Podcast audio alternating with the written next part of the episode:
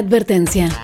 Este podcast es presentado por una chaparrita que se autodenomina jarochilanga o chilanjarocha, por lo que puede contener algunas palabras pícaras o lenguaje florido. Si usted está acompañado de algún niño, escuche este podcast en otro momento. Gracias por su atención y que comience el viaje.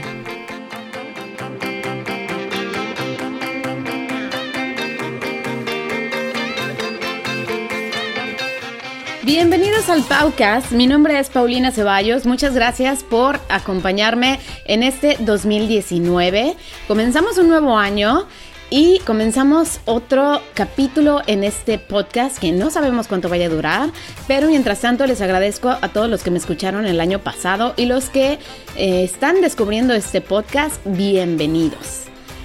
Vamos a comenzar el año hablando de una de las experiencias que tuve el año pasado en diciembre en la Ciudad de México. Siempre he estado enamorada de la cocina y sobre todo de la cocina mexicana. Es una de mis cocinas preferidas, además de la italiana, de la vietnamita, bueno, de la asiática en general.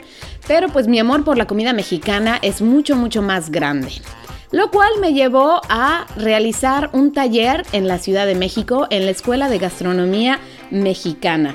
Este taller de cocina regional me permitió aprender alrededor de 50 recetas y aprender un poco acerca de la historia, de la cultura y de cómo la cocina mexicana llegó a ser lo que es el día de hoy.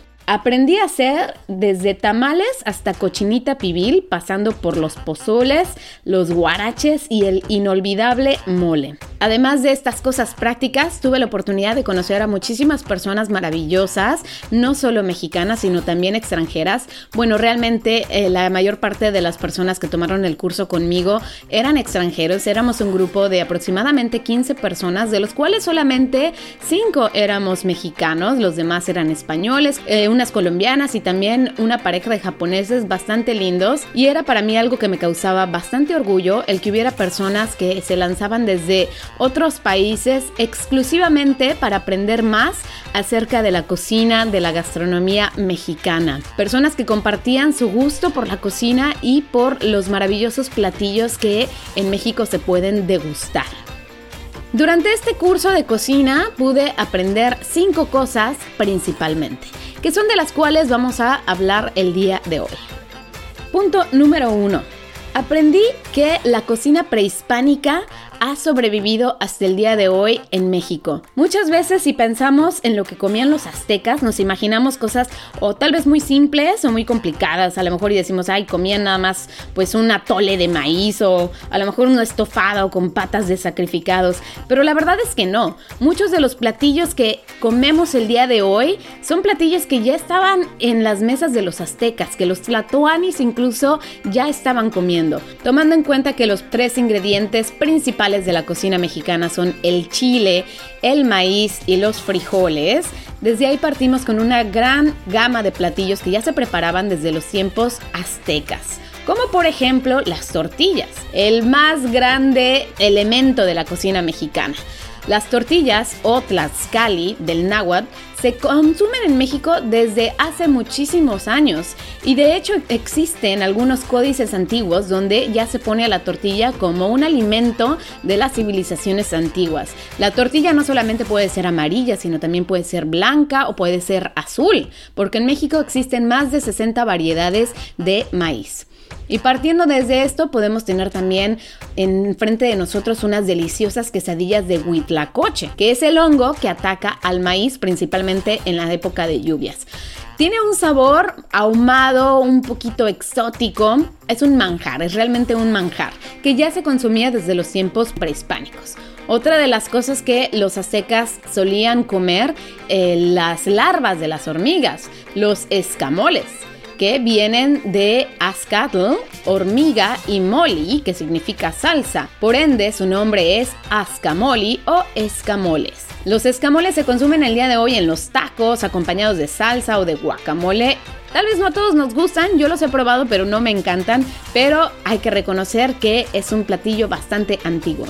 Algo fundamental también de nuestra época que ya consumían los aztecas son los tamales que existen más de 4.000 recetas en México de los tamales.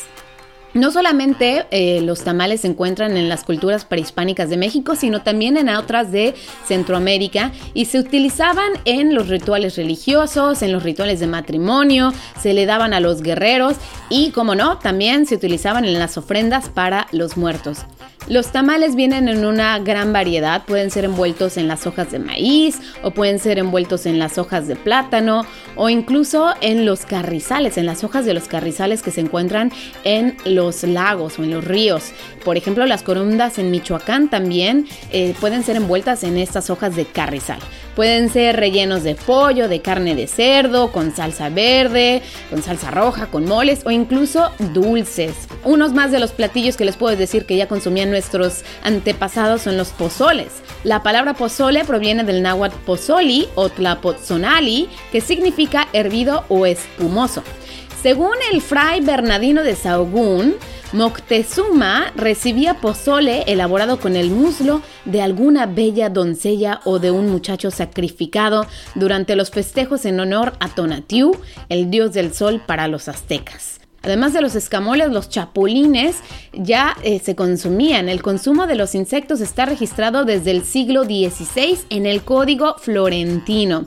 Los quelites también, considerados como una maleza o estas hierbas que crecen de forma espontánea, los quelites se siguen comiendo el día de hoy en México. Entre los más conocidos son el pápalo, la verdonaga, los huauzontles, el epazote, la hoja santa, la chaya y entre muchos otros más que la verdad le dan mucho más sabor a las cosas que preparamos en México. No hay que olvidar los frijoles, que es pues uno de los cultivos nativos de Mesoamérica y es muy importante en nuestra dieta ya que nos da fibra, nos da mucha proteína y nos da mucho hierro. La segunda cosa que aprendí en este curso de cocina es acerca de la llegada de los españoles. Ellos no vinieron a alterar nuestra cocina, sino realmente a enriquecer nuestros sabores con otros ingredientes. Hay que recordar que la cocina española era ya una mezcla en sí de ingredientes nativos españoles que se fueron enriqueciendo con ingredientes traídos desde otros pueblos conquistados y también ingredientes dejados por el imperio musulmán que dominó España durante ocho siglos. Uno de los maestros que tuve en este taller de cocina eh, regional mexicana, el maestro Edmundo Escamilla, dijo algo muy especial un día. Cuando nos comemos el chile en nogada, nos estamos comiendo las conquistas. Porque en México antes no existían muchas cosas que ahora son parte imprescindible de muchas recetas. Por ejemplo, en México no habían lácteos. El arroz, por ejemplo, tampoco lo teníamos en México. El trigo, pues un cereal que es fundamental para hacer el pan de muerto o nuestra rosca de reyes, también fue traído por los españoles. También nos trajeron la cebolla y el ajo que a su vez fueron traídas a España desde Asia. Un ingrediente más que llegó a la mesa mexicana fue el cilantro, que viene también a enaltecer nuestras salsas. Y también otras especies como la canela que viene de Sri Lanka y como el clavo de olor que viene de Indonesia, dos ingredientes que casi siempre se encuentran en nuestros moles. Pero eso sí, hay que recordar que el chocolate, ese sí es de nosotros. Y de hecho la palabra chocolate viene del náhuatl y ha sido pues como un regalo para todo el mundo de parte de los mexicanos. Y lo más bonito de todo es que los españoles no aniquilaron lo que nuestros antepasados comían. Así es que tenemos que agradecerle a los españoles también por traernos todos estos ingredientes para que nuestra cocina pues evolucionara de esta manera y llegara a ser reconocida por la UNESCO como un patrimonio cultural de la humanidad.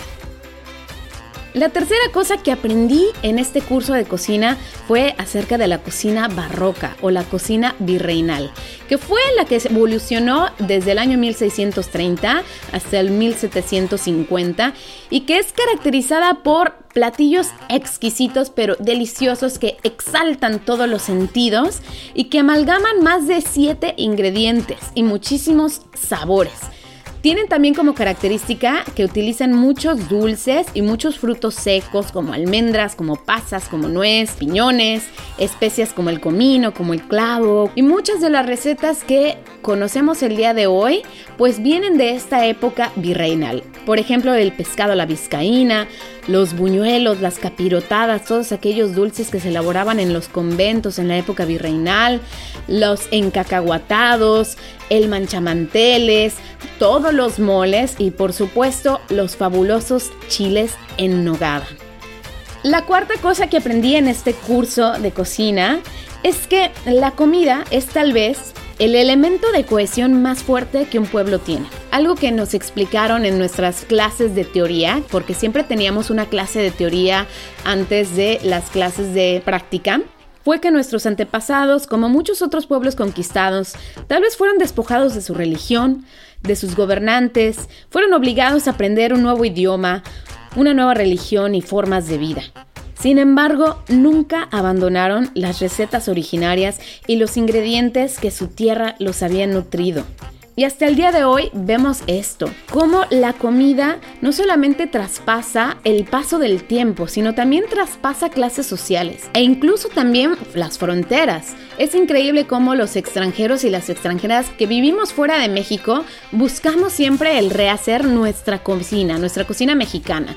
Obviamente esto no es exclusivo de los mexicanos, y en cuanto que la cocina también pues traspasa las clases sociales, esto lo podemos explicar pues solamente pensando en cómo en México tanto una familia humilde e indígena como una persona con una posición económica pues mucho más holgada comen de la misma manera tortillas, tacos e incluso los tamales.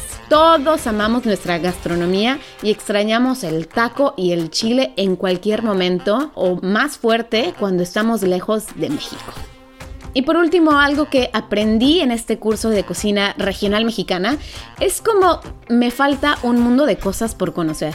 Por lo cual, pues realmente le tengo que agradecer a todos los maestros que tuve en Esgamex, la Escuela de Gastronomía Mexicana, por haberme inspirado, por haberme pues enseñado un poquito de nuestra historia y por haberme motivado a seguir con este aprendizaje. Le doy muchas gracias al maestro Yuri de Gortari y al maestro Edmundo Escamilla, al maestro José Martínez, Eduardo Quijano y José Franco por haberme transmitido toda esta pasión que sin duda ellos tienen por nuestra cocina.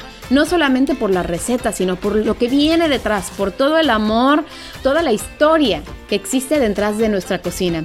Y quiero aprovechar este podcast también para pues dar mi más sentido pésame a todas las personas de la Escuela de Gastronomía Mexicana y para mencionar pues acerca de la muerte del maestro Edmundo Escamilla. Afortunadamente fui parte del último grupo que tuvo clases con el maestro Edmundo, quien daba las clases de teoría, un eterno enamorado de México, un libro con pies realmente y una persona que quería transmitir toda su pasión por México. Su lema era Hagamos país.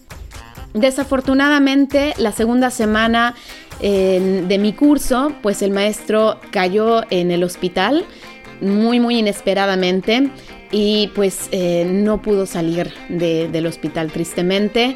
Falleció el 14 de diciembre.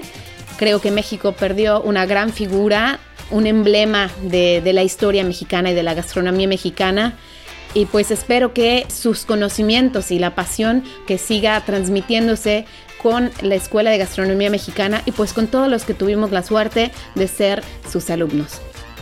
Pues bueno, para terminar este podcast, no solamente les quiero recomendar, si tienen alguna vez ganas de aprender más acerca de la gastronomía mexicana, de hacer un curso en Esgamex, sino también de buscar otras fuentes.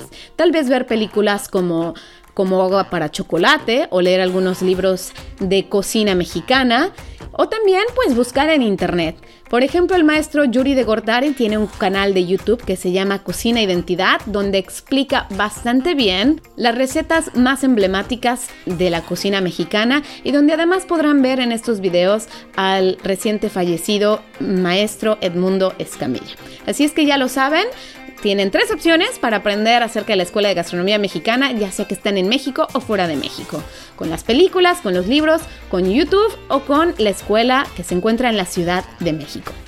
Y terminamos con este podcast con una frase que viene de pues nuestra cultura mexicana.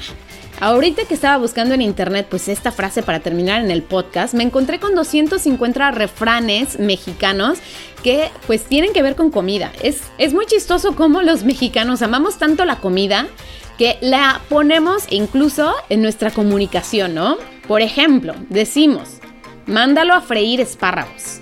O estás como un mango.